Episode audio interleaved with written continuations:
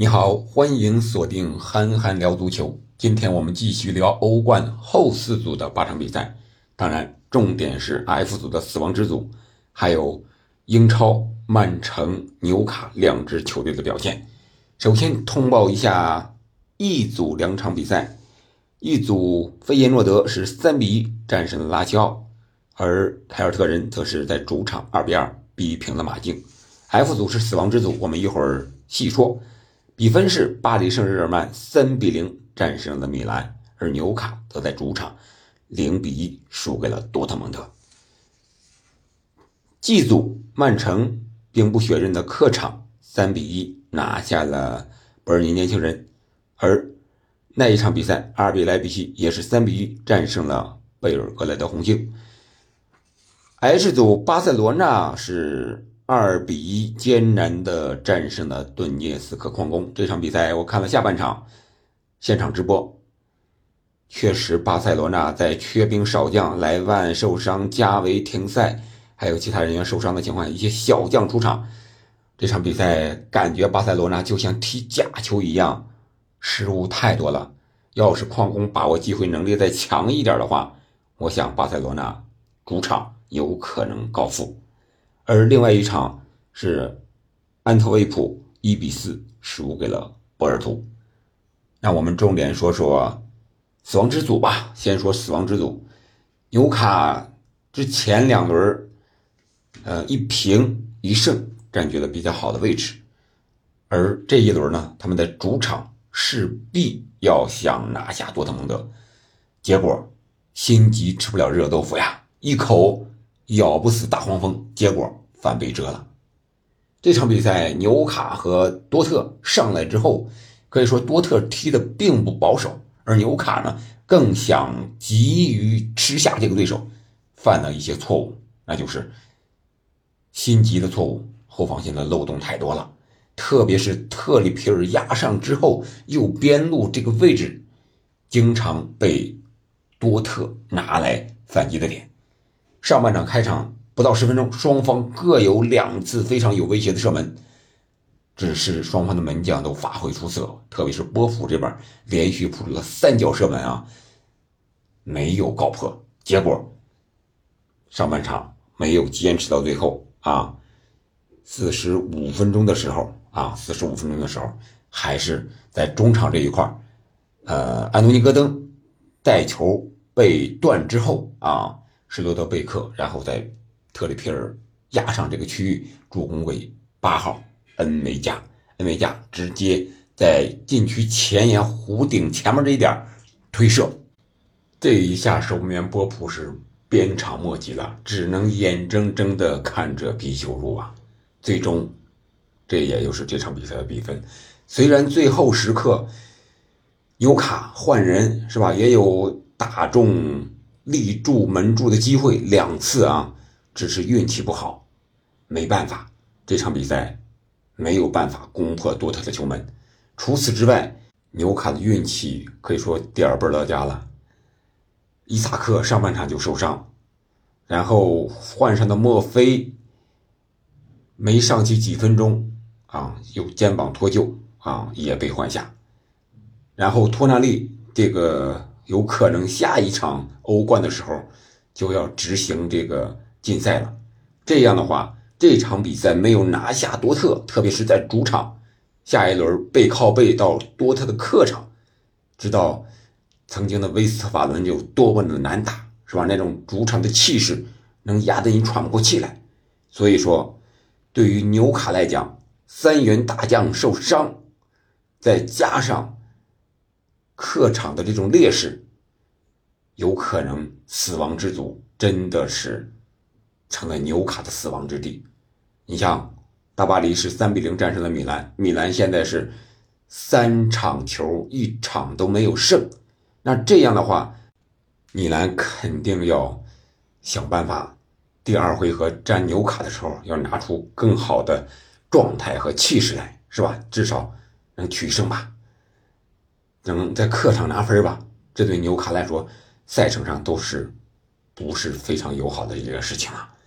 然后再面对大巴黎，你把人家赢了，人家想办法肯定要赢你。当然，这都是最后时刻后几轮的事情了，纽卡还是要先做好背对背对多特蒙德啊这一关，我觉得都很难过了。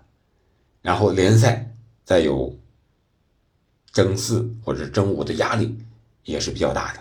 今年的英超可以说各支球队的投入都非常的大，然后伤病状态的起伏也是比较多的。这样的话，纽卡这一两个月，十一到十二月份赛程上，再加上这个比赛的重要性来看，确确实实到了一个非常关键的时期。说到赛程，那不得不说的就是曼城。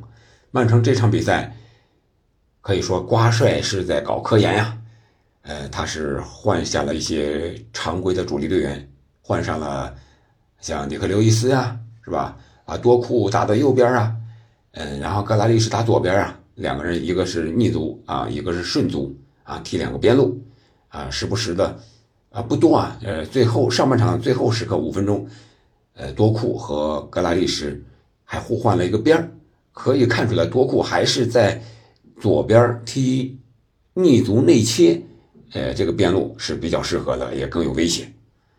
呃，上半场虽然是零比零，但是下半场经过人员的调整之后啊，啊，瓜迪奥拉还是非常轻松的三比一啊拿下了这场比赛啊。先是又四十八分钟点球的一个补射打进的，然后是哈兰德的一个点球，再加上右脚的一个射门，哈兰德首先是结束了欧冠的进球荒，一进就是两个，然后。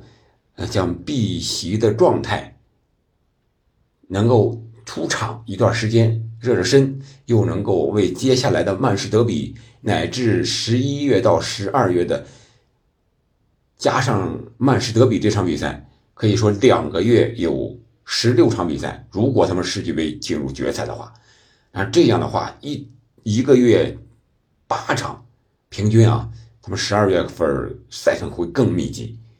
这对曼城来说，对瓜迪奥拉来讲，这场比赛的科研对他来说是非常重要的。科研成果是什么？是吧？谁能打首发？谁能打什么位置？谁能在关键的时候出场？我想这个时候瓜迪奥拉应该心里有数了啊！你比如说后卫是吧？阿克打左后卫什么时候能打？哎，格瓦迪奥尔打左后卫什么时候能打？哎，沃克这场比赛休息了，那阿坎吉打的右后卫行不行？啊，鲁本迪亚斯和斯通斯。谁更适宜打后腰这个位置上，是吧？嗯，四后卫来个中后腰还是边后腰？里克刘易斯可以，对吧？那努涅斯，呃，努内斯他是适不适合打这些强强对话？现在状态行不行？阿尔瓦雷斯下场之后，哎，谁又给哈兰德传球做掩护做配合？我想瓜迪奥拉通过这场比赛有了一定的答案，当然。很多东西，瓜迪奥拉的脑子里已经完完全全占据了自己的一个意识，只不过用这场比赛呢做个实验而已。可见，瓜迪奥拉他是一个未雨绸缪的一个教练。虽然说他只为这场比赛做准备，但是他的计划是很长久的，是很长远的。人无远虑，必有近忧，在瓜迪奥拉身上肯定不会出现。他的谋可能是一个赛季、两个赛季，乃至更长的时间，乃至这支球队的整个执教期间，他都规划好了。这就是曼城，他很有可能提前拿到小组第一，因为这个小组其他的对手确实是太弱了。阿尔比莱比锡、红星是吧？波尔尼年轻人，虽然说波尔尼年轻人这场比赛是黄色衣服，有点像多特蒙德大黄蜂。虽然说上两个赛季。他也曾经在欧冠对阵曼联的时候，曾经是拿到四分，但是他的同城死敌曼城可不是以现在的曼联，可以说是他是顶峰时期的曼联那种状态。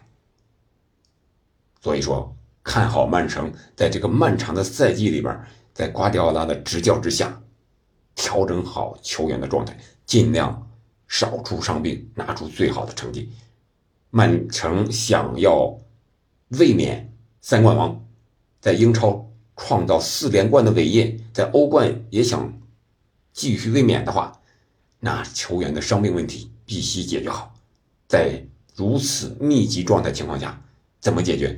肯定是瓜迪奥拉最有经验，也相信他能做得好，好吧？今天咱们就借着欧冠聊聊曼城，聊聊纽卡，聊聊 F 组的死亡之组。